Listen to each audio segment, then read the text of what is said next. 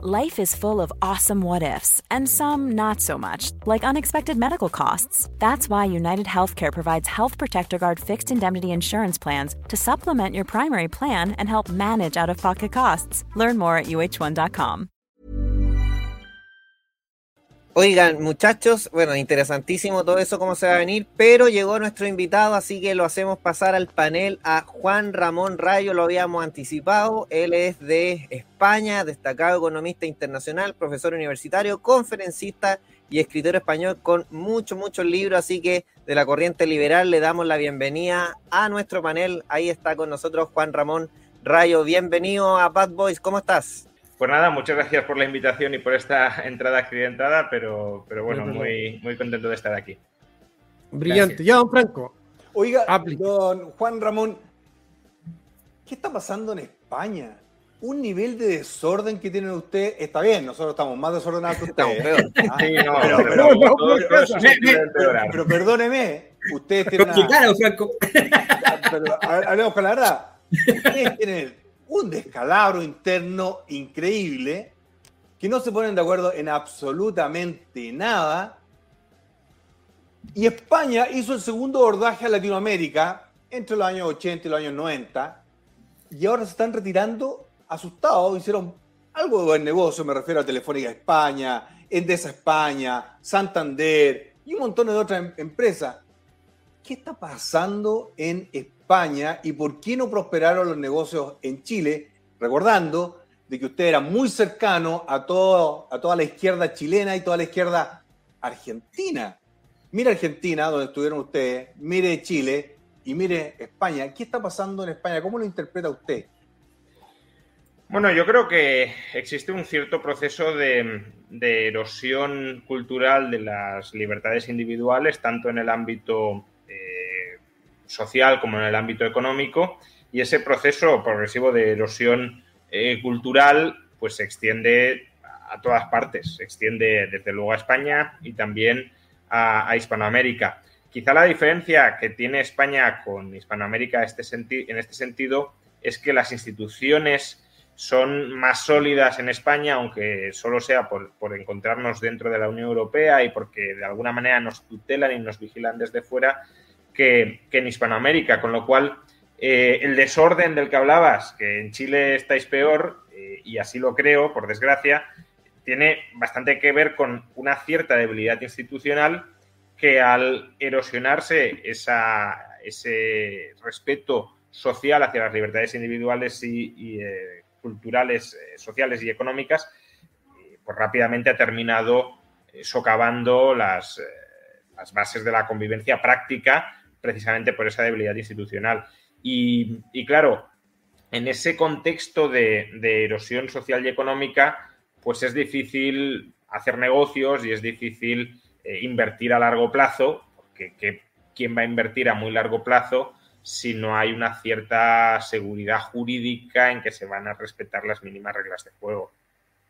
¿Y usted, no siente que es como una herencia que tenemos de España el ser desordenado en, en aspecto legislativo, porque yo veo y trato de entender el mapa, eh, además un mapa súper fluido al de España, eh, donde las coaliciones mueven de un sector para otro para tener un ministerio, se venden, se compran, se arriendan, y se ve, se ve lo mismo en Latinoamérica. Bueno, eh, desde luego la, idea de que puede ser herencia cultural española está muy extendida. es decir, es una tesis que algunos tildarían de anti-española, no, no, es mi, no es mi especialidad, la verdad.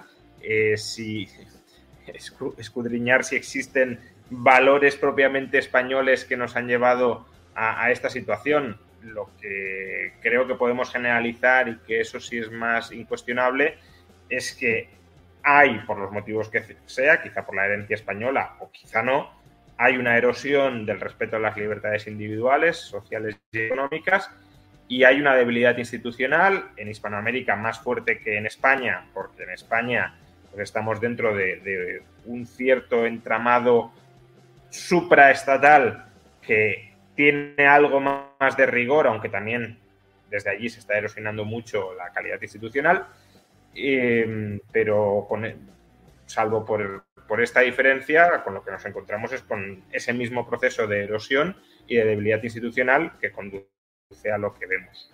Pero, pero esa erosión es, segmentada, disculpe que lo interrumpa con eso, porque vemos la extensión que tuvo el Banco Santander en todo el mundo y particularmente en Latinoamérica. El BVA también se extendió fuertemente en Latinoamérica, incluso acá en Estados Unidos, acá de Chile. Entonces, lo que a mí me llama la atención es este desorden en lo político con un orden en cierta industria como en la industria de eh, la finanza, la industria de las telecomunicaciones y la energía, pero que no se, no se permea a la parte política y social de las instituciones, porque la mayoría de los trabajadores van a trabajar en el aspecto público o bien en estas grandes empresas en España, y el orden que vemos en el Santander no se ve en la parte política. Entonces eso es lo que me llama mucho la atención, o es parte de este, de este engranaje de tener el desorden permanente para distraer, o, cómo, cómo, cómo, interpreta mm, usted. Yo no soy, es decir, eh, sé que hay grandes empresas españolas que han hecho, eh, o hicieron históricamente grandes negocios en Hispanoamérica, pero en términos generales no creo que sean ejemplos de lo que deberían ser grandes empresas. Pensemos que todas estas grandes empresas que mencionas provienen de monopolios estatales que fueron privatizados o fueron absorbidos por otras empresas privadas y que gracias a, esa infraestructura en gran medida costeada con el dinero de todos los contribuyentes, tuvieron una plataforma para luego dar el salto, por ejemplo, a Hispanoamérica. Pero en el caso de, de España, yo creo que justamente le faltan empresas nativas creadas desde el propio mercado y que se hayan convertido en empresas muy grandes y competitivas a nivel internacional. Tenemos una indiscutible que es Inditex. Inditex es incuestionablemente una empresa que surge eh, en un pequeño poblado, en una pequeña ciudad y que termina conquistando gran parte de los mercados mundiales. Eh, en España, aunque esto es más interno, no, no se ha internacionalizado, pero también tenemos otra empresa que es eh, puntera en ese sentido, que es Mercadona, que es el primer eh, supermercado, la primera cadena de supermercados en España, que también ha dado el salto a Portugal y también surge de nuevo de eh, pequeños negocios locales. Pero el resto de grandes empresas españolas mm, están muy vinculadas con el compadreo político, con el favor regulatorio, con el reparto estatal de las propiedades antiguamente públicas. y, claro, si uno mira por ejemplo, el IBEX 35 español, pues desde luego le entra depresión, es decir, o son sectores regulados y que por tanto medran gracias a la regulación, o son privatización de antiguos monopolios públicos. Eso no sucede en otras grandes economías, mm. incluso Estados Unidos con todo lo que ha degenerado. Si vemos el Dow Jones, por ejemplo, no encontramos antiguos monopolios públicos privatizados o no, no, está repleto de sectores que medren al calor de la regulación. Son sectores que empresas que generan valor para el consumidor, que nos podrán gustar más o menos, pero que están ahí por eso y que, que han surgido desde cero. No así el caso de España, por desgracia. Gracias. Sí, Juan, Ramón, te quería llevar un poco a un tema que está súper contingente, que es la, inflación. Eh, acá nosotros tuvimos, tenemos un sistema de capitalización individual, yo sé que lo conoces muy bien porque has hecho algunos videos sobre el sistema de pensiones chileno, y tuvimos ciertos retiros en la pandemia porque hubo una gran demanda de, de que la gente no tenía recursos al no poder trabajar y estar confinado y se hicieron varios retiros. Entonces, mucha gente acá atribuyó que la inflación que tenemos actualmente fue por culpa de los retiros, pero Estados Unidos no tuvo retiro de pensiones, sí tuvo inyección de dinero, pero no tuvo estos retiros, porque además de estos retiros, nosotros también tuvimos inyección de recursos públicos. Pero si tú fijas el, el escenario, yo me di cuenta que China, Japón y Bolivia, por poner un país cercano, vecino a nuestro, no tienen actualmente una gran inflación pero Estados Unidos, España y Chile tienen una inflación extremadamente alta. ¿A qué crees tú que se debe cuando todos hemos sufrido la pandemia y todos estamos sufriendo los inconvenientes de la guerra actualmente, indirecta o directamente? ¿Por qué ciertos países sí tienen una inflación elevada y otros no la tienen? Porque algunos le echan la culpa a los mismos argumentos que eh, tuvieron, tuvimos nosotros, pero ellos también lo sufrieron. O sea, en Bolivia también hubo pandemia. ¿Por qué específicamente España, Estados Unidos, Chile están sufriendo este problema casi a la par? Es paralelo lo que estamos viviendo. Bueno, tiene mucho que ver con la política monetaria y la política fiscal que se ha vivido durante la pandemia. Fueron políticas muy expansivas del gasto agregado, muy expansivas de, bueno, un intento de estimular la economía, primero de mantener a flote la economía y posteriormente de estimularla. Eh, y se ha sobreestimulado la economía. Se ha generado una gran cantidad de rentas de ingresos embalsamados dentro de la economía que se están gastando, ya sea por impulso directo del Estado o indirecto de las familias y de las empresas, y eso está provocando una elevación de los precios. Cuanto más eh, fuerte fue el impulso al gasto agregado, a los estímulos desde, desde el Estado, más fuerte se está experimentando la, o se está sufriendo ahora mismo la inflación. Por supuesto que la guerra de Ucrania influye, eso es, es incuestionable, pero influye dentro de un contexto que es previo a la guerra de Ucrania. Es decir, la inflación en España antes de la guerra ya superaba el 6%, que para nosotros es una inflación altísima. En Estados Unidos, la inflación subyacente, ya no digo la general, sino la subyacente, la, nuclear, la que excluye energía y alimentos, también superaba el 6% antes de la guerra.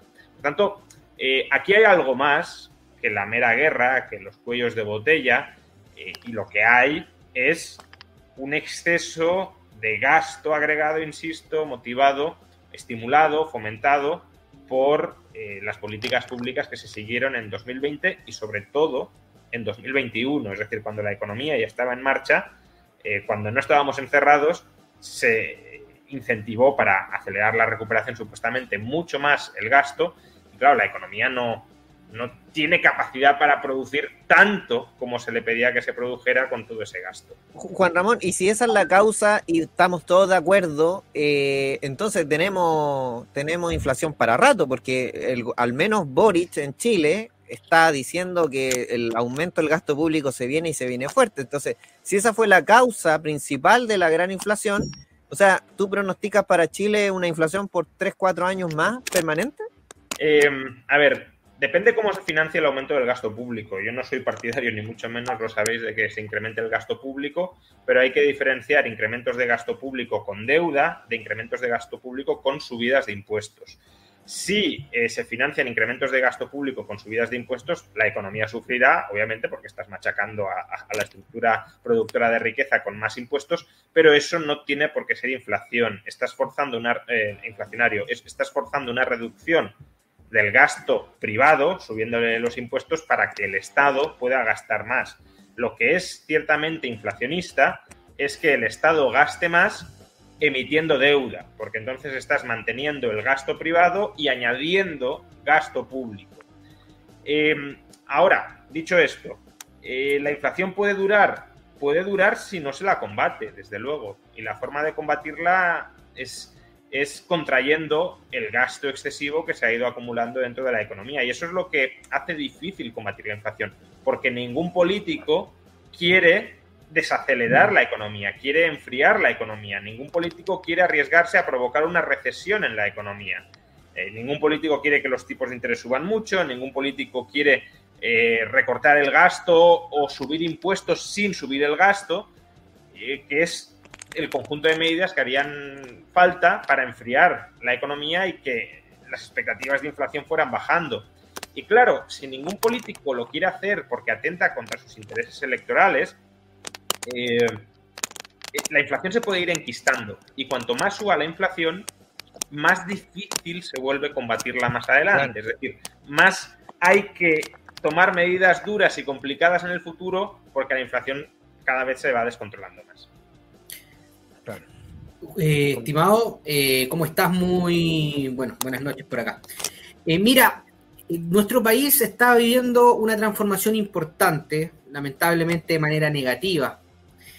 Cada vez todo más caro, como decía Giancarlo, hoy día la inflación acá está sobre el 11% y va a seguir subiendo. pero también nosotros estamos viviendo un periodo complejo e importante porque se define el futuro de Chile con la nueva constitución de nuestro país.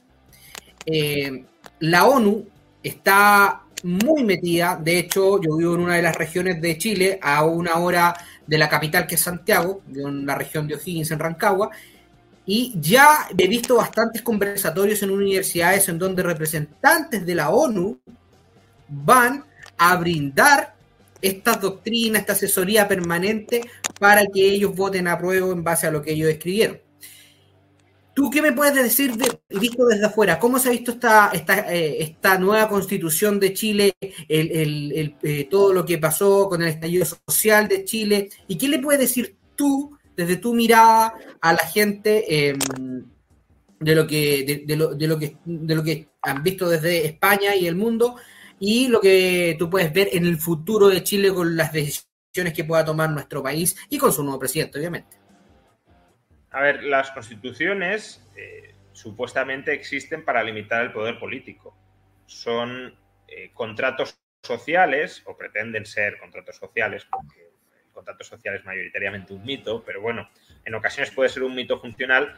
Eh, pretenden ser contratos sociales entre el Estado y la población, donde la población le dice al Estado, hasta aquí. Son, por tanto, constituciones que garantizan los derechos individuales frente al Estado, que ponen fronteras al intervencionismo estatal. El problema de, la Constitución, del borrador de Constitución de Chile, es que, visto desde fuera, es que es una Constitución que, que se impulsa no para restringir el poder del Estado, sino para ampliarlo y legitimarlo.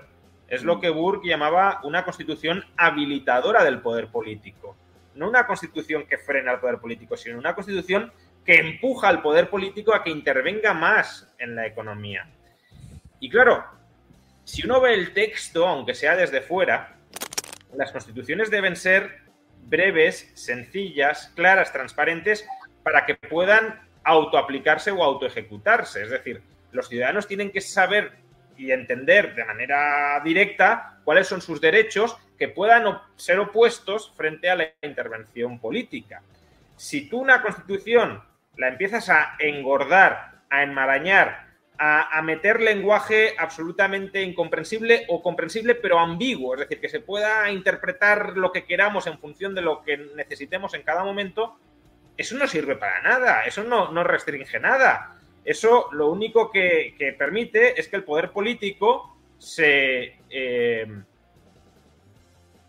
se eh, apoye en la, en la Constitución para actuar conforme considere oportuno. Perfecto. ¿Y qué te parece que la ONU esté trabajando con, en este caso, la izquierda radical en la confección de, esta constitución? Bueno, a ver, la ONU es, es, un organismo que yo creo que en general sobra. Es decir, puede tener sentido que haya un foro internacional donde los estados conversen, donde se intenten evitar conflictos. Eso puede tener sentido como, foro. Ahora, eh, la ONU se ha terminado convirtiendo en, en un club que promueve, digámoslo así, un estatismo a escala planetaria, es decir, un avance progresivo pero ininterrumpido del intervencionismo estatal en todos los países del mundo de manera coordinada, sin hacer además ningún tipo de asco a pues, los países eh, los múltiples estados que conforman, que integran la ONU y cuyo historial de respeto hacia los derechos humanos más fundamentales pues es muy discutible. Eh, de manera que al final a la ONU lo único que le importa ya no es que se respeten derechos humanos o no, libertades fundamentales o no. Lo único que le importa a la ONU es que el tamaño del Estado crezca. Y, esto puede tener bastante que ver con la misma esencia de la ONU, es decir, la ONU es una burocracia global. Entonces, las burocracias, la lógica que tienen es la de crecer. Cuanto más grandes sean las burocracias, más controlan eh, más aspectos de la vida de la sociedad controlan, mayor es su poder, mayor es la capacidad para colocar a nuevos burócratas dentro de la burocracia. Entonces, claro, eh, si, yo soy una burocracia y yo veo el mundo desde los ojos de un burócrata, además de un burócrata totalmente desligado de, los problemas que pasan en las localidades más, más concretas de un país, eh, pues lo que querré es, es, reproducir eso mismo en todos los aspectos de la sociedad. Es decir, cada vez burocratizar más las relaciones sociales y que, el Estado lo controle, lo intervenga todo. Y por tanto tiene sentido que, la ONU, más allá además de las conexiones políticas que haya podido hacer Bachelet estando en la ONU y, por tanto instrumentalizando este organismo global para su propia campaña ideológica, eh, más allá de esto, la ONU tiene sentido por su naturaleza y su ideología predominante que promueva eh, el apoyo a la Constitución. Juan Ramón, eh, quería llevarte al tema de las pensiones, que es un tema de discusión importante en Chile. A ver si es que me ayudan a compartir la pantalla ahí, don Américo, por favor. Eh, claro, y quiero hacerla sobre datos concretos, Juan Ramón. Lo que pasa es que aquí en escenarios nosotros tenemos el escenario individual, el escenario de las AFP, eh, la nunca bien ponderada AFP ahora con, con, con, el, con, una visión más progresista que se está dando en Chile. Y resulta que nosotros tenemos una rentabilidad histórica de un 7%, y si nosotros tomamos 10 millones de pesos y los dejamos rentando por 35 años, como ustedes pueden ver ahí en, en, el, en los años, en el plazo, vamos a tener un ahorro final de 106 millones, lo que convertido a dólares serían 124 mil dólares. Mientras que lo que nos están ofreciendo hoy día con un sistema solidario, para hablar sobre datos, la candidata eh, o ex candidata presidencial, Yanna Proboste, nos estaba garantizando un 2% de rentabilidad que dejando los mismos 10 millones, rentando por 35 años, eso se termina convirtiendo en 20 millones de pesos, lo que da algo así como 23.255 dólares. Entonces ahí está la comparativa final, 124 mil dólares versus 23 mil. Eh, si, si uno puede analizarlo desde el punto de vista de las cifras concretas acá, uno se da cuenta que evidentemente el sistema de capitalización individual es muy superior respecto de su principal herramienta que es el interés compuesto, la rentabilidad, su performance, el servicio que ha entregado. El tema es que el relato acá ha, sido muy, muy fuerte, eh, Juan Ramón, y evidentemente se han concentrado solo en una crítica respecto a la que de las AFP no sirven y evidentemente hay otras explicaciones como que tenemos problemas con el mercado del trabajo, muchas lagunas. Eh, no obstante, eso no importa, esos, esos argumentos nos sirven para esta corriente progresista y empiezan a, a sugerir sistemas de pensiones como los que se están dando en España. Por eso a mí me parece extraordinario tenerte acá, porque yo debo ser honesto contigo. A mí no me gusta el sistema de pensiones que está en España, eh, a pesar de que aquí argumentan que en algún momento ustedes tenían un 100% de tasa de reemplazo, que explicando un buen chileno a las personas que nos están mirando, eso es con cuánto porcentaje de tu sueldo, de lo que ganabas en vida, te jubilas. Entonces, Juan Ramón, y con esto termino. Nosotros como partido de la gente hemos propuesto alguna idea que me parece que están a la altura del siglo XXI, de los tiempos de eh, si tenemos 5 millones de chilenos que no están cotizando porque no tienen trabajo formal, bueno, eh, ahorremos a través del consumo. O sea, si consumes, que se te vaya un porcentaje directo a tu sistema de ahorro de pensiones. Pero acá no, están con la intención de volver a un sistema de reparto, un sistema solidario. ¿Qué nos puedes contar tú desde allá, desde España? ¿Es tan extraordinario como nos venden acá en Chile? No, el sistema de pensiones español ya ha quebrado en diversas ocasiones. Esto es algo que no, eh, que no se suele mencionar porque se suele asociar la quiebra del sistema con que no se pague ninguna pensión. Evidentemente, algún tipo de pensión un sistema público siempre puede pagar. La cuestión es de qué cuantía. Por hacer una comparativa, en el año 1985, eh, un español tenía derecho con la cotización, con lo que cotizaba la seguridad social, tenía derecho a cobrar una pensión que era equivalente a la media de sus últimos dos años de salario. Eh, cogemos los dos últimos años trabajados, te hacemos la media de tu salario y eso es lo que cobras de pensión, habiendo trabajado únicamente, habiendo cotizado únicamente 10 años. Tú cotizabas 10 años y con 10 años ya tenías derecho a una pensión equivalente a los dos últimos años de tu salario. Y además te entraba en ese mismo pack la sanidad pública, con lo que cotizabas a la seguridad social, pensión más sanidad pública. Bien, ¿qué tenemos hoy? Para que veamos cómo se han ido aplicando recortes. ¿Por qué? Porque el sistema no aguanta. Lo que tenemos hoy es que para cobrar el 100% de la pensión, no tienes que haber trabajado 10 años, sino 37 años. 37. 37. Si, trabajas, si trabajas y cotizas menos de 37 ¿Y qué porcentaje de la gente de España cotiza 37 años? Bueno, eh, no, no, mucha porque claro, eh, la, edad, la, edad, media de jubilación realmente está en torno a los 63, 64 años. Y claro, para haber eh, cotizado 37 años deberías haber empezado a trabajar a los 26 y haber trabajado ininterrumpidamente todos los años desde los 26. Con lo cual, claro el porcentaje no tengo la cifra exacta, además esta es una reforma que todavía no está plenamente aplicada, pero, pero obviamente es una reforma dirigida a que se bajen las pensiones, ¿no? Por tanto, 37 años para cobrar el 100% de la pensión. La pensión se te calcula ya no con la media de los últimos dos años, sino con la media de los últimos 25 años. Ah, claro, claro. Porque, Juan Ramón, disculpa que te interrumpa, porque esto que tú me estás diciendo, eh, no me acuerdo, pero 89 me dijiste el año, o sea, si estás considerando...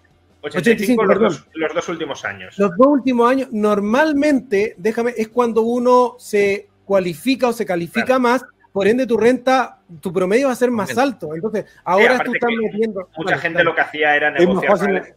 claro, es más fácil engañar. Claro, negociar con el empresario, oye, súbeme el sueldo estos dos últimos años. y Bueno, ahora son los últimos 25. 25. Ah, este y, si, trabajaste 20, los otros 5 son cero. Sí, claro. ok. Eh, pero ya no es que sean cero, es que además eh, el porcentaje. O sea, eso es para calcular por eso, como la pensión es, media que deberías cobrar. Como es el promedio, son, los 25, son 20, sí, sí, no, pero, 0, 0, 0, 0, 0. Sí, sí, pero que no solo eso, sino que para cobrar el 100% de esa cantidad donde metemos los ceros, tienes que haber trabajado 37, con lo cual si has trabajado 20, el porcentaje será a lo mejor el 60% de esa cantidad. Claro, claro, claro. Con lo cual se reduce mucho. Eh, y ahora están planteando alargar todavía más ese periodo. No sabemos exactamente cómo, porque es un texto muy críptico, pero sabemos que algo van a hacer. Eh, sabemos que a, a, medio plazo van a incluir toda la vida laboral. No solo 25 años, sino todos los que hayas trabajado. Y además, en el año 85 te jubilabas a los 65 años, Hoy ya te jubilas a los 67. Y por último, la sanidad pública, que entraba en la cotización social que pagabas en el año 85, ya no entra. Ahora se pagan impuestos aparte para sufragar la sanidad pública. Con lo cual, claro, tú pagabas una cantidad y te decían, oye, con esta cantidad, sanidad, pensión plus, y al final lo que te queda es sanidad fuera. Si, si, quieres sanidad, paga impuestos por otro lado, impuestos sobre la renta, sobre el consumo, beneficios empresariales, eh, impuestos especiales. Y además la pensión, las condiciones de jubilación te las vamos a recortar mucho. Y pese a todo esto, el sistema sigue sin ser sostenible. Sí, pero, pero, pero Juan Ramón, es lógico que, que eso ocurra. Uno, aumento la tecnología, es mucho más caro vivir. Antes, en el 85, no había teléfono celular, no había internet, no había, etcétera, etcétera, etcétera. Por lo tanto, es más caro vivir. Segundo, aumento la esperanza de vida, si se va a dar sí o sí. Por lo tanto, el sistema está hecho, está hecho para que quiebre en algún momento. Ah, eh, eh, eh, es, inevitable. En Estados Unidos, en Canadá, en todo el mundo es así, ¿de acuerdo? Y por lo tanto, lo importante es tenerlo claro. Ahora, la propuesta que se va a hacer en Chile no se sabe cuál es. Ese es el problema. Entonces, cuando tú hablas de inseguridad jurídica, inseguridad legislativa, nosotros tenemos ambas. Porque no ¿Y qué es lo que va a pasar en Chile? A diferencia en España, creo que son mejores pagadores, taxpayers, mejores pagadores que nosotros. Te aseguro que en Chile, cuando tú señalabas de cómo se va a hacer el gasto del gobierno, que va a ser a través de impuestos, al gerente en Chile se le exige una utilidad si le cobran mayores impuestos, igual va a tener que generar la utilidad. ¿Y cómo va a generar esa utilidad? A través de aumento de los precios o colusión. Por lo tanto, y la gente va a decir, bueno, si hay más impuestos y me subiste los precios, no quiero cotizar tanto. Por lo tanto, también el sistema de déficit fiscal va a tender a incrementarse. Porque sí, o sí va a ir a negro la economía. Sí, es que eh, que, que la solución al problema de pensiones que When you're ready to pop the question, the last thing you want to do is second guess the ring. At Bluenile.com, you can design a one of a kind ring with the ease and convenience of shopping online. Choose your diamond and setting. When you find the one, you'll get it delivered right to your door. Go to Bluenile.com and use promo code LISTEN to get $50 off your purchase of $500 or more. That's code LISTEN at Bluenile.com for $50 off your purchase.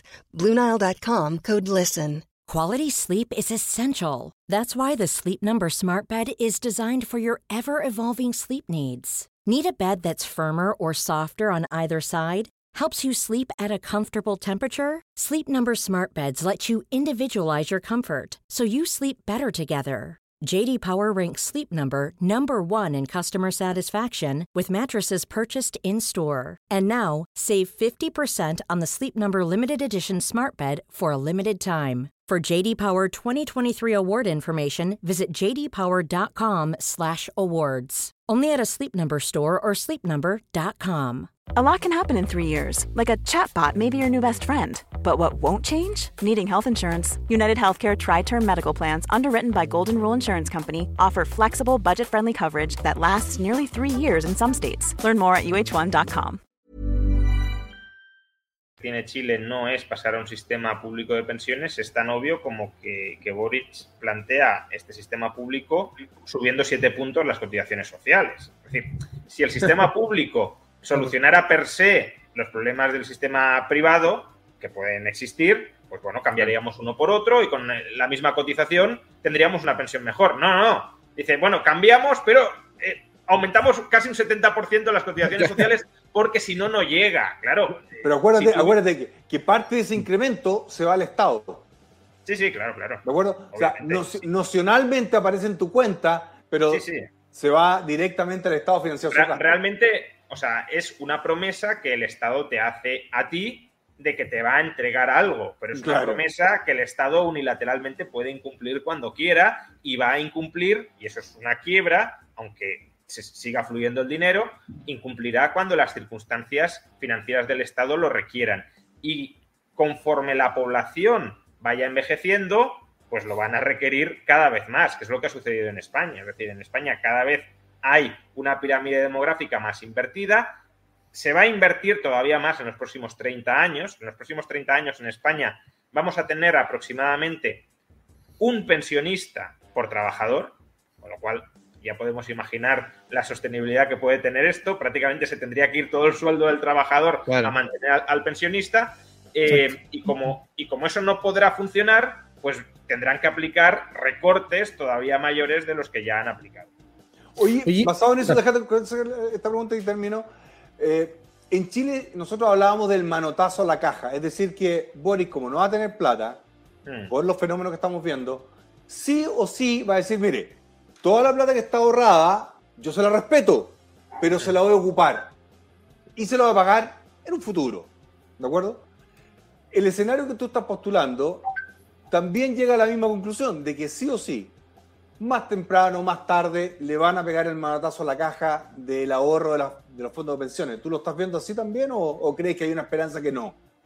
Yo creo que el, el ahorro acumulado es tan sumamente tentador para un político que, que va a querer meterle mano en la caja. Y hay formas directas e indirectas de meterlo. Una es como, deci- es como dices, pues me quedo con este ahorro, pero te doy deuda pública, con lo cual al final supuestamente tienes lo mismo. Y otras son formas más sofisticadas, como las que está planteando, por ejemplo, Petro en Colombia.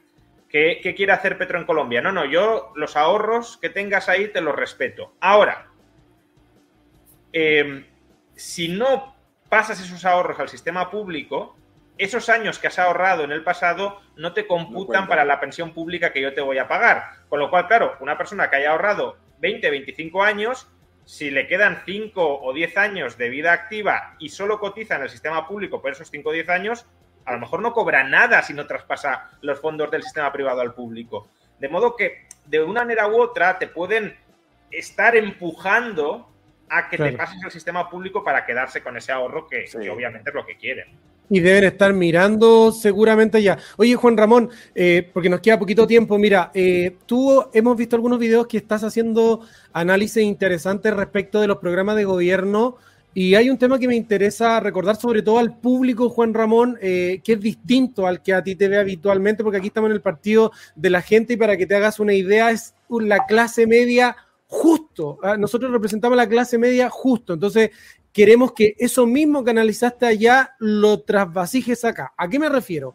A cuando tú hablaste del el impuesto a los súper ricos. Aquí en Chile eh, tú sabes que Gabriel Boric y todo el Frente Amplio, toda la izquierda, enarboló una bandera de lucha que dijeron, aquí vamos a recaudar dos puntos del PIB miércoles, que son algo así como 6 mil millones de dólares. No obstante, tú hiciste un, estudio o hiciste referencia a países de la OCDE que efectivamente han ido en ese mismo derrotero y no llegan a, esa meta. ¿Nos lo puedes explicar un poquito para, para la gente que nos está viendo? Sí, efectivamente. Eh, a ver, en España, precisamente tenemos un impuesto sobre el patrimonio, un impuesto sobre los ricos. Eh, ¿Cuánto recauda el impuesto sobre el patrimonio en España? Que es el único, por cierto, país de Europa que como tal tiene impuestos sobre el patrimonio. Pues recauda, si llegamos a 2.000 millones de euros, te digo mucho, ¿Y 2.000 millones de euros cuánto es? Menos del 0,2% del PIB español. 0,2. 0,2%, claro. Del 0,2 al 2, pues son 10 veces, ¿no? Eh, y luego sí, tienes un impuesto sobre, sobre la riqueza en otros países europeos, como por ejemplo Suiza, que es un país que a mí me gusta mucho, eh, o como Noruega, pero primero el potencial recaudatorio también es muy bajo, en todos los casos por debajo del 1% del PIB, y además mm. en estos países este impuesto reemplaza a otros.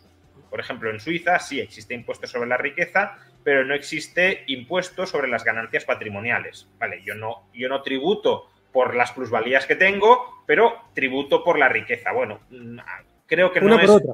Sí, creo que es preferible tributar por la renta que por el patrimonio, porque mm. tributar por el patrimonio genera muchas distorsiones, pero bueno, al menos tiene cierta lógica.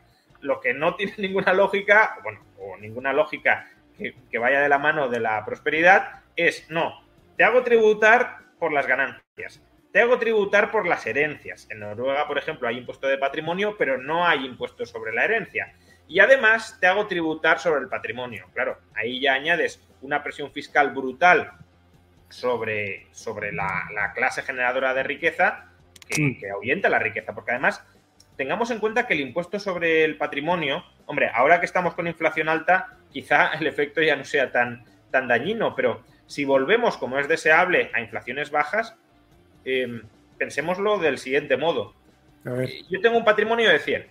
¿Qué rentabilidad le saco a ese patrimonio de 100? Pues 2, 3%, y está bien, ¿eh? Claro, si yo le meto un impuesto del 2% sobre mi patrimonio de 100, si yo gano 2 rentabilidad del 2 del 3% y he de pagar 2, eso equivale a un impuesto sobre las ganancias, sobre la renta del 100%. mejor no hago nada. Es, un absoluto disparate que conduce a que la, propiedad privada vaya siendo confiscada, porque es que se puede dar el caso de que yo gane 1 y me toque pagar 2. Con lo cual, claro, si yo he ganado 1 y, pago 2, el impuesto sobre la renta se llama del 100%, ¿cómo puedo pagar yo eso? Pues solo vendiendo mi propiedad para pagar ese impuesto, que es lo que se quiere hacer, pues, eh, por ejemplo, Podemos, eh, el partido, digamos, más cercano a Boric en, España, pues lo que mm. plantea es eso, un impuesto sobre la riqueza muy alto que al final vaya descapitalizando a quienes han generado esa riqueza. ahí la, consecuencia más clara es, pues bueno, me voy del país eh, claro que sí. pueda, porque no voy a dejar que me roben. Apaga y vámonos. Apaga hay, y Hay, un, video súper interesante de Elon Musk donde justamente dice, cada vez que le estamos sacando grande, porque la gente tiene esta teoría de ricos más patos, yo siento que, que están nadando ahí en las bóvedas con el dinero y ese dinero está invertido en miles de lugares distintos. Entonces, cuando tú se la sacas directamente y se la... Ahora puede ser que alguien diga, oye, sí, a lo mejor tienen mucho, pero no es que se la estén pasando a la gente repartiendo de una manera equitativa, no, se la estamos pasando al aparato burocrático más grasoso que existe. Entonces estamos tirando dinero a la basura cuando eh, ese dinero debería estar invertido y reinvertido para la, para la creación de riqueza, que es lo que controla la pobreza. Si no entendemos que la, riqueza es lo que controla la pobreza, lo que vamos a estar constantemente repartiendo y nivelando hacia abajo. Pero considerando eso, ¿tú crees que vamos a enfrentarnos una y otra vez a este círculo y nacen las nuevas generaciones y vuelven a creer en el socialismo? ¿O llega un punto en que la humanidad, no España, no Chile, no Estados Unidos, el mundo va a evolucionar a algo que piense que esta, estos errores del pasado no se cometan una y otra vez? Bueno, dos comentarios ¿no? sobre, sobre esto. Primero, eh, yo puedo entender que haya gente que, le tenga cierta tirria a los ricos si los ricos se han hecho ricos a base o en función de privilegios gubernamentales. Entonces, yo creo que si alguien quiere reducir el número de ricos que considere ilegítimos, lo que tiene que defender es más libertad de mercado, más competencia. La competencia es lo que erosiona los monopolios, los privilegios. Por tanto, si hay alguien que gane mucho dinero y no lo merece, eh, pues mete competencia y, los competidores le harán, le harán reducir esas, esas ganancias. En cuanto a lo segundo, eh, hay que tener presente que, cada generación parte prácticamente desde cero.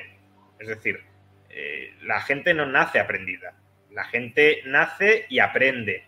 Y por tanto, la transmisión intergeneracional de valores y de ideas es algo crítico, porque si se pervierte esa transmisión de valores y de ideas, uno y otra vez. Pues podemos volver desde luego al principio o podemos retroceder, ya no volver al principio, sino, retroceder eh, varias casillas. Y ese es un reto al que se enfrenta cualquier sociedad. Yo creo que eh, la izquierda, en un sentido amplio, esto eh, lo ha entendido desde siempre muy bien, de ahí la, necesidad, la voluntad de, de, la batalla cultural, de la hegemonía cultural, del control del sistema educativo, porque saben que digámoslo así, cada generación tiene una oportunidad para hacer la revolución.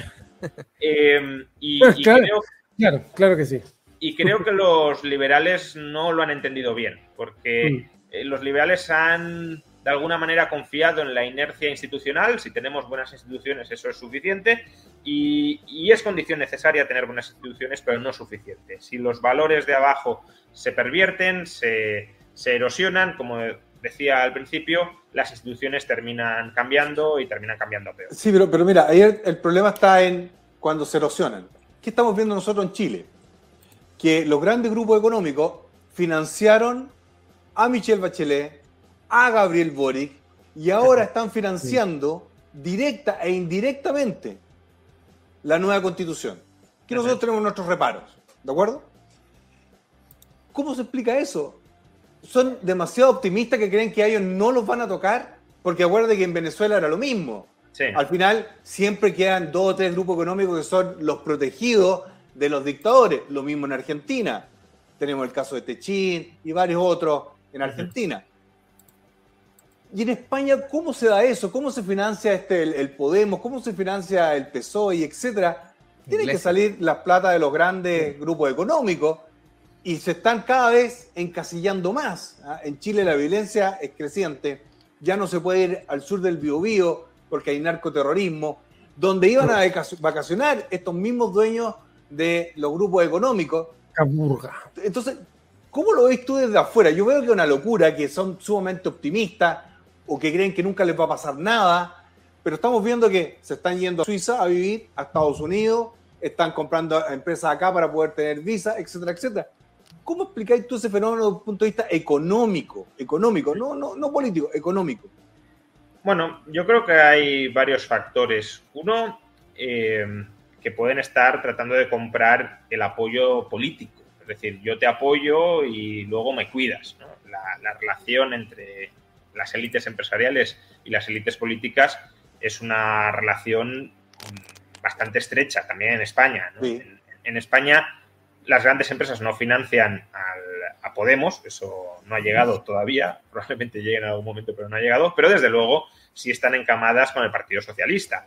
También con el, Partido Popular, según convenga en cada momento, pero, pero eh, vamos, es, es muy común que antiguos dirigentes del Partido Socialista, por ejemplo, terminan en los consejos de administración de grandes empresas o creen empresas que luego facturan a grandes empresas, etc.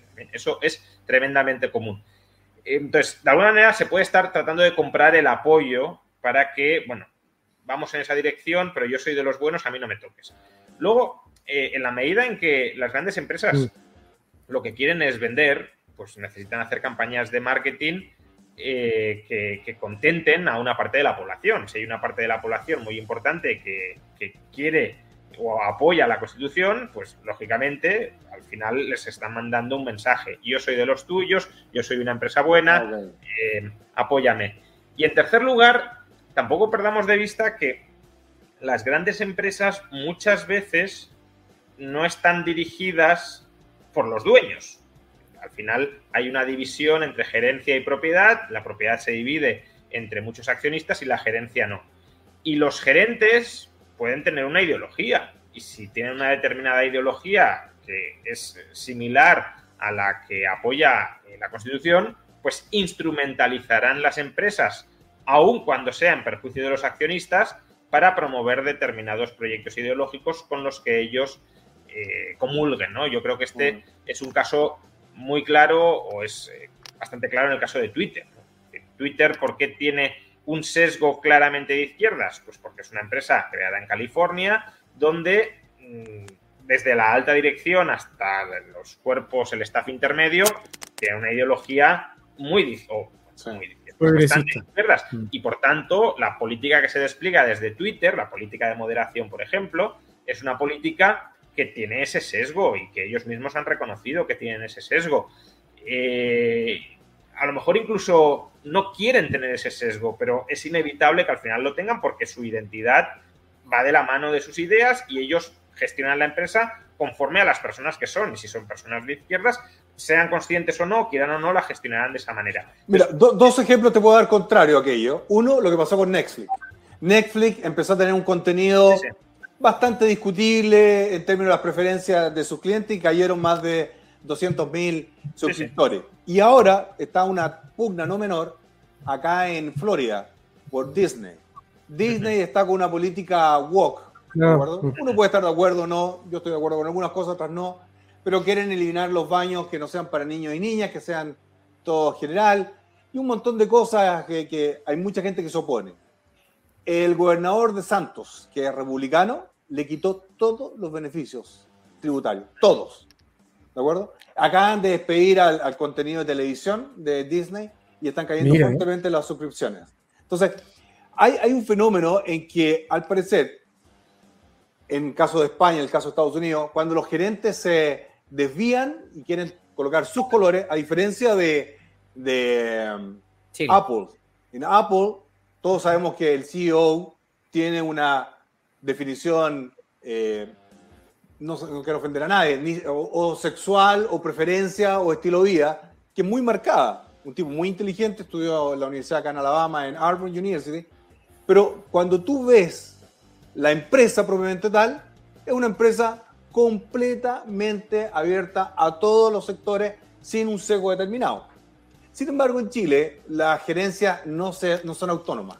No, en Chile sigue este el patrón del campo, el patrón del fondo, de la estancia o de la hacienda, como será, será en España. Por lo tanto, eh, ahí no me cuadra esas tres alternativas que te diste tú. Una eh, inmediatamente saca. En Chile, el dueño de un grupo económico ruge.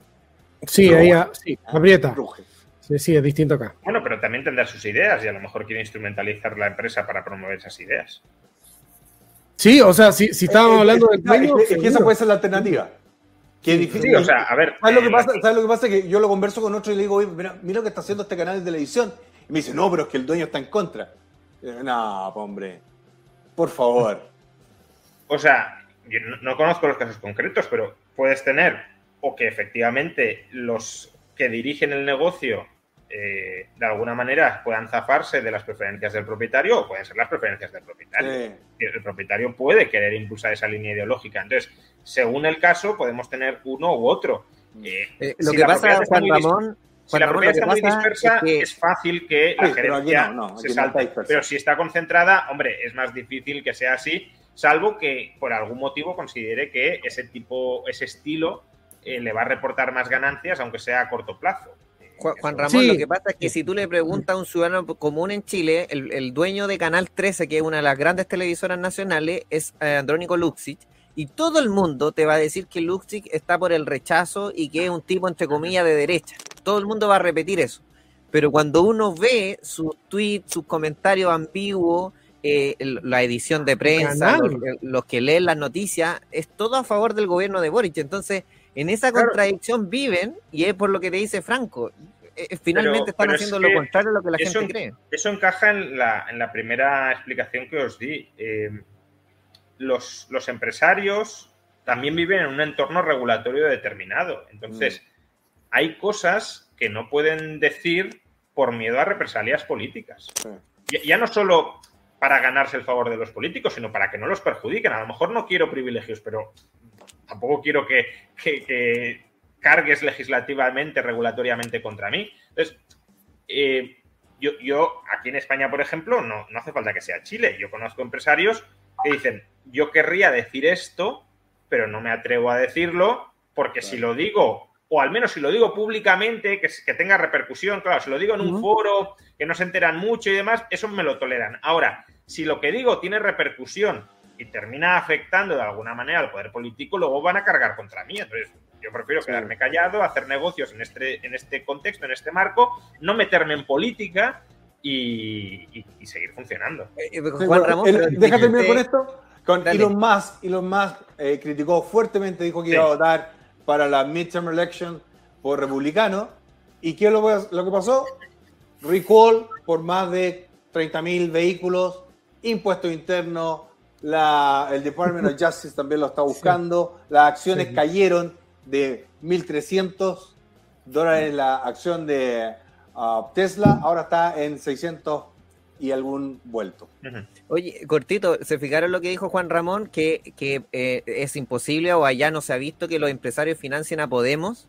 Y acá, cuando nosotros vimos, mira, te cuento, Franco sacó casi un millón de votos, salió tercero en las últimas elecciones, y nuestra campaña gastó 10 mil dólares, que debería haber sido un titular histórico. Nunca una campaña presidencial de la historia, no sé si de Latinoamérica, ha gastado más, tan pocos recursos. Y Boric que es supuestamente el candidato de izquierda, del pueblo, de la gente, fue la candidatura más millonaria. Entonces, ¿cómo se vería en España que Podemos esté financiado con un colchón gigantesco de recursos cuando ellos representan a lo contrario los capitales? Aquí en Chile nadie dice nada. Bueno, eh, yo creo que se vería como una contradicción enorme. Fijaos que uno de, los, uno de los escándalos eh, más eh, que han tenido un mayor impacto en, en España me refiero con, respecto a Podemos, fue cuando Pablo Iglesias, en su momento secretario general de Podemos, que luego incluso llegó a vicepresidente segundo del gobierno de España, se cambió de vivienda. Él, durante los años de creación de Podemos, había salido públicamente a decir que él era una persona del pueblo, que él iba a vivir siempre en barrios humildes, en barrios honestos, que no se iba a encerrar en urbanizaciones privadas, porque eh, si no pierdes el contacto con la gente, te encierras en, un castillo y, pierdes el contacto con el día a día, que además él estaba muy orgulloso de vivir en, los barrios además más pobres de la capital de España. Y llegó un momento que no lo critico, ¿eh? o sea, no critico la elección personal, el ejercicio de coherencia ya es otro tema, pero eh, que decidió irse con su mujer, había tenido hijos, a, se compró un chalet eh, privado, en una urbanización privada, tampoco de las más lujosas de, España, ni mucho menos, pero una urbanización, efectivamente, esa que, podéis ver ahí en, la naval. Una pequeña vivienda, ¿no? Bueno, eh, hay mucha controversia sobre esto. Ni siquiera me quiero meter en si, en si está bien, si está mal, si es ultra lujo, sino bueno, la cuestión es que desde luego hay una contradicción entre el discurso que tú mantenías y tus hechos posteriores. Bueno, yo creo que esto en gran medida fue la muerte política del personaje Pablo Iglesias. Es decir, eh, quedó frente a gran parte de sus votantes y desde luego frente a gran parte de la población desacreditado políticamente por algo, insisto, en lo que está en su derecho, que es comprarse esa casa. Pero claro, como tú habías hecho durante tantos años eh, campaña ideológica diciendo yo soy de una determinada manera y nunca voy a ser así y pasas a ser así, es evidente que incurres en una Em, contradicción. Y eso sí que se ha penalizado em, mediática, sociológica, electoralmente, hasta el punto de que Pablo Iglesias hoy tiene una percepción distinta a la que tenía hace ocho años. Hace ocho años se le veía como pues, alguien que surge del pueblo, pues, un buen estudiante de familia obrera, que, que no tiene aspiraciones mayores y hoy pues se le ve como un ex político retirado, un intelectual, si lo queremos, eh, pero que se ha aburguesado. Claro, pero, pero mira, mira, dijo completar con esto dos ejemplos que no calzan con la misma situación, pero en Latinoamérica. La hija de, de Cristina Fernández le revisaron una caja fuerte en un banco, 4 millones de dólares, dijo que era la herencia del padre. ¿Qué pasó? Salió vicepresidenta y no salió presidenta porque le dio pudor a doña Cristina. Y Lula. Lula compró un departamento de 600 metros cuadrados en Río de Janeiro con vista al mar, precioso. Estuvo un tiempo en la cárcel, pero ya salió libre y va a ser el próximo presidente en Brasil, que es lo más probable que ocurra. Por lo tanto, hay cosas que nos falta todavía aprender de parte de ustedes con el caso del señor Iglesias. Oye, para, para ir... Bueno, a lo mejor Iglesias considera que, que, que, está mejor vuestro caso que no el nuestro, ¿no? Que no que lo hubiese penalizado eh, políticamente por una decisión personal. Mm, yo insisto, yo respeto mucho la decisión eh, personal porque no, no, me gusta meterme en la vida privada de la gente, pero mm. eh, es evidente que Iglesias hizo campaña a partir de la vida privada de la gente, claro. porque él en su momento sí criticó a aquellos políticos que se compraban, por ejemplo, un, un ático eh, por una cantidad de dinero que es similar a que él oficialmente pagó por esa casa. Entonces, claro, cuando tú te empiezas a meter en la vida privada de la gente y haces política de eso, no olvidemos que una consigna de Podemos, y me imagino que también eh, de, de la izquierda chilena, es que lo personal es político, es decir, que hay que politizar lo personal. Bueno, pues claro, eh, quien a hierro mata, a hierro muere. A mí no me gusta, porque yo creo que lo personal no es político y que hay que separar claramente esas esferas, pero la izquierda considera que lo personal sí es político y que hay que politizarlo todo y que hay que hacer discurso claro. político. De todo. Yo creo que a diferencia, en la izquierda latinoamericana claramente tiene un doble estándar. Lo que, para, lo, lo, que, lo que hace el otro es un horror, lo terrible, pero cuando lo hacen ellos, se le perdona de inmediato. Ejemplos, bueno, sobran. Acá personal, principalmente el, el, presidente de Chile dice algo y después hace lo otro, así que le llaman el volteretas, pero en fin y al cabo... Bueno, esto en España también, ¿eh? quiero decir, el, el, presidente del gobierno eh, nos, no, nos, ha podido contradecir eh, en más ocasiones continuamente sobre todos los asuntos.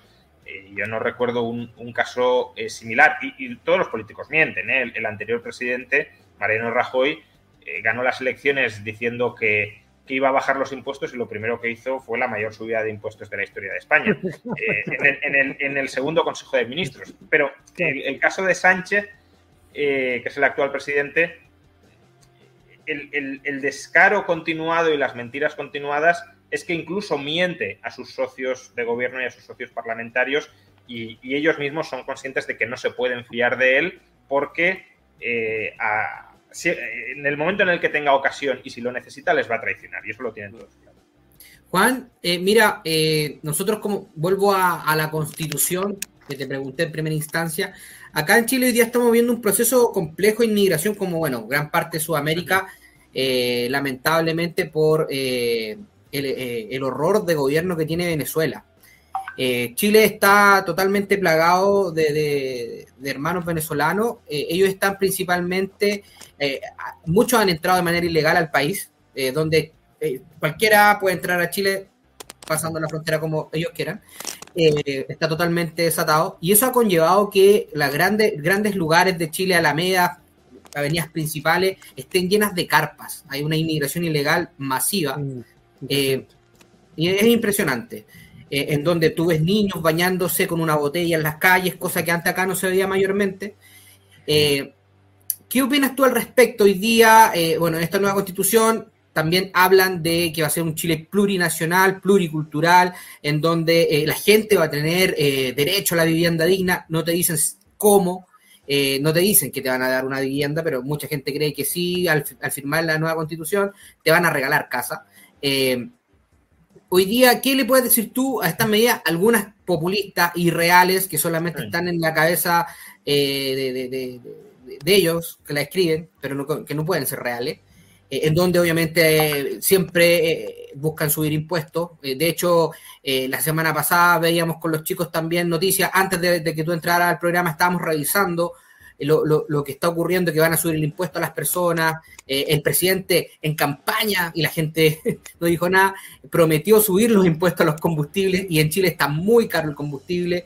Entonces, al fin y al cabo, dentro de todo esto, ¿qué crees tú eh, que debería hacer nuestro país respecto a la inmigración ilegal desatada?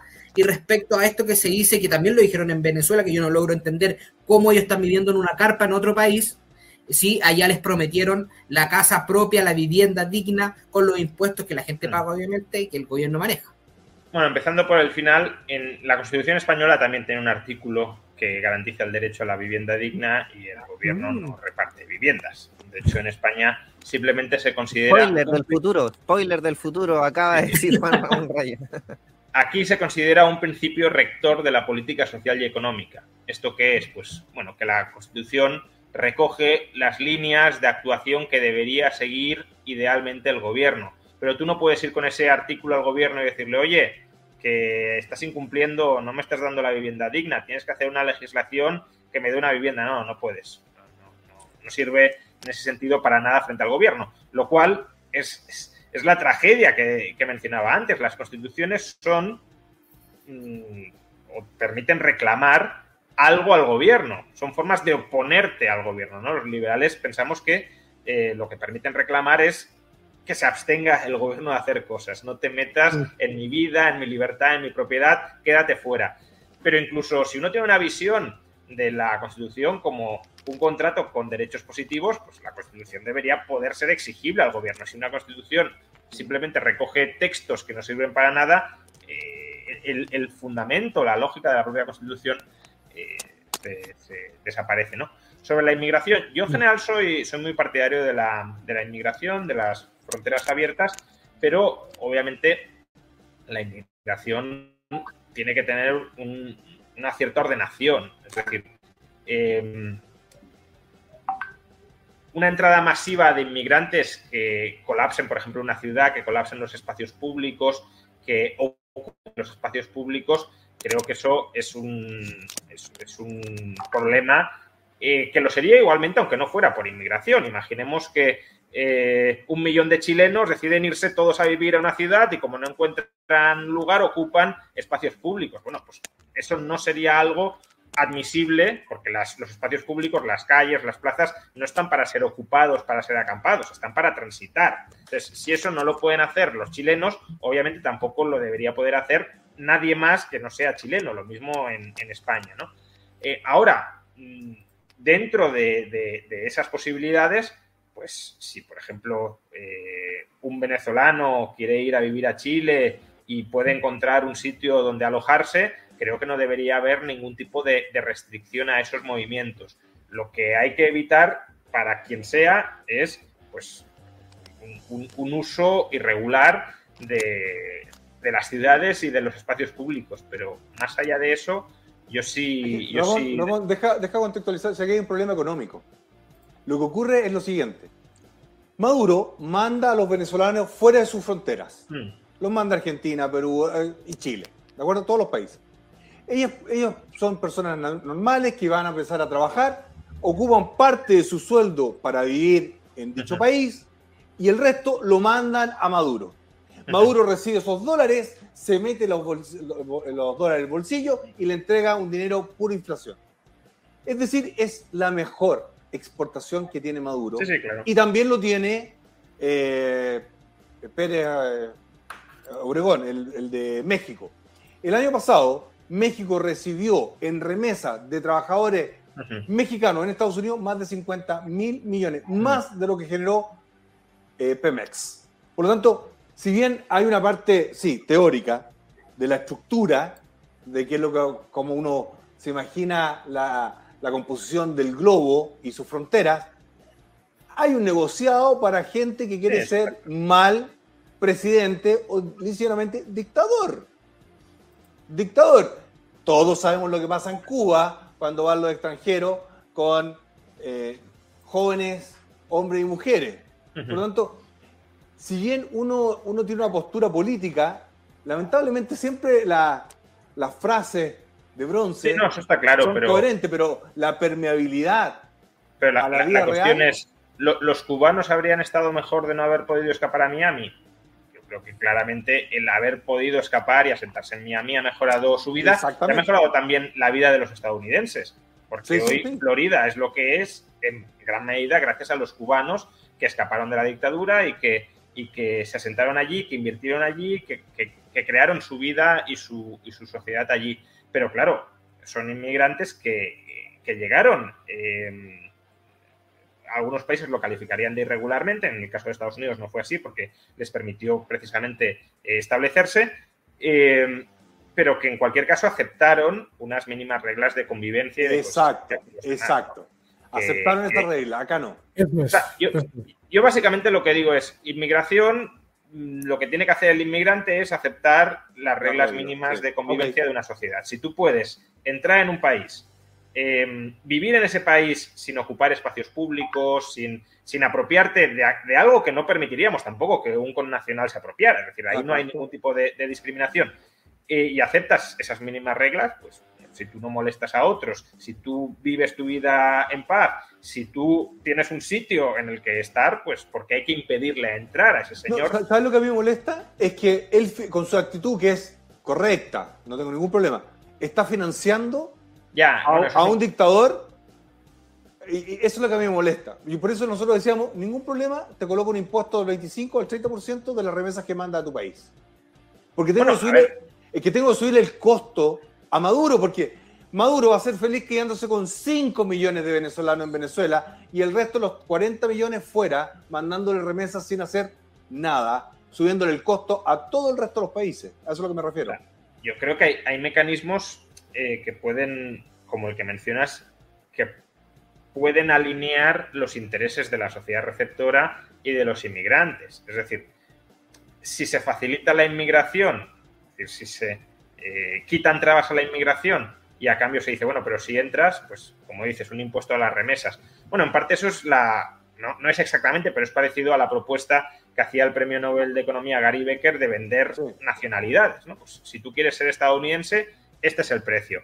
Bueno, pues eh, el, inmigrante está mejor quedándose en Venezuela y no pagando ningún tipo de impuesto sobre remesas o pudiendo entrar en Chile y el peaje, digámoslo así, de entrar en Chile es pagar esos impuestos sobre las remesas, pues eh, claramente creo que muchos estarán mejor eh, aceptando esa, eh, esa, transacción, ¿no? Entonces, bueno, mm, si es un, cambio que los economistas llamaríamos pareto superior, es decir, que mejora lo que hay porque flexibiliza la inmigración y además, pues en la medida en que cobras un impuesto, de alguna manera también repercute eso indirectamente en la sociedad receptora, aunque solo sea para eh, incrementar, por ejemplo, los servicios urbanos, porque si hay más gente viviendo, pues hacen falta más inversiones en, servicios fundamentales en las ciudades. puede tener sentido, claro. Ya, don Giancarlo, don Giancarlo, por favor.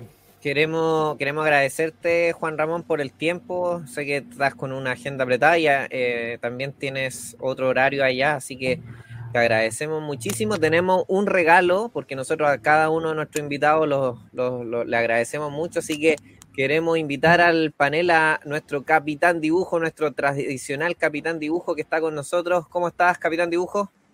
Hola, chiquillos, ¿cómo están? Un gusto saludarlo. Realmente, me siento privilegiado estar acá también. Eso. Juan Ramón, capitán, es un gran artista nacional chileno que está presente en cada uno de nuestros programas y mientras tú estabas ahí conversando, él estaba ahí haciendo arte. Bueno. Eh, así que tiene una caricatura que, regalarte con lo que conversamos hoy día. Exactamente, esta obra la llamé Analizando a distancia. Analizando a distancia. Le vamos a pedir a Don Américo, ahí que está tras bambalinas, que ponga la imagen. Hombre. Mira. Eso. Muy bien, muy bien. No, está muy buena. Está muy buena. Mira. Yo creo que, es algo mejorado en la caricatura en lugar de deformado, ¿eh? pero, pero muchas gracias. Espectacular ahí el dibujo. Oye, te lo, te lo voy a regalar ahí por WhatsApp. Claro que sí, lo, lo subiré en redes, encantado, claro que sí. Grande Juan. Muchas gracias, Juan Ramón. Muy bien, gracias. Agradecido, Juan Ramón. Venga, muchas gracias.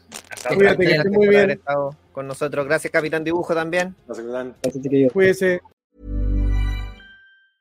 Planning for your next trip? Elevate your travel style with Quince. Quince has all the jet setting essentials you'll want for your next getaway, like European linen, premium luggage options, buttery soft Italian leather bags, and so much more. And is all priced at 50 to 80% less than similar brands. Plus, Quince only works with factories that use safe and ethical manufacturing practices.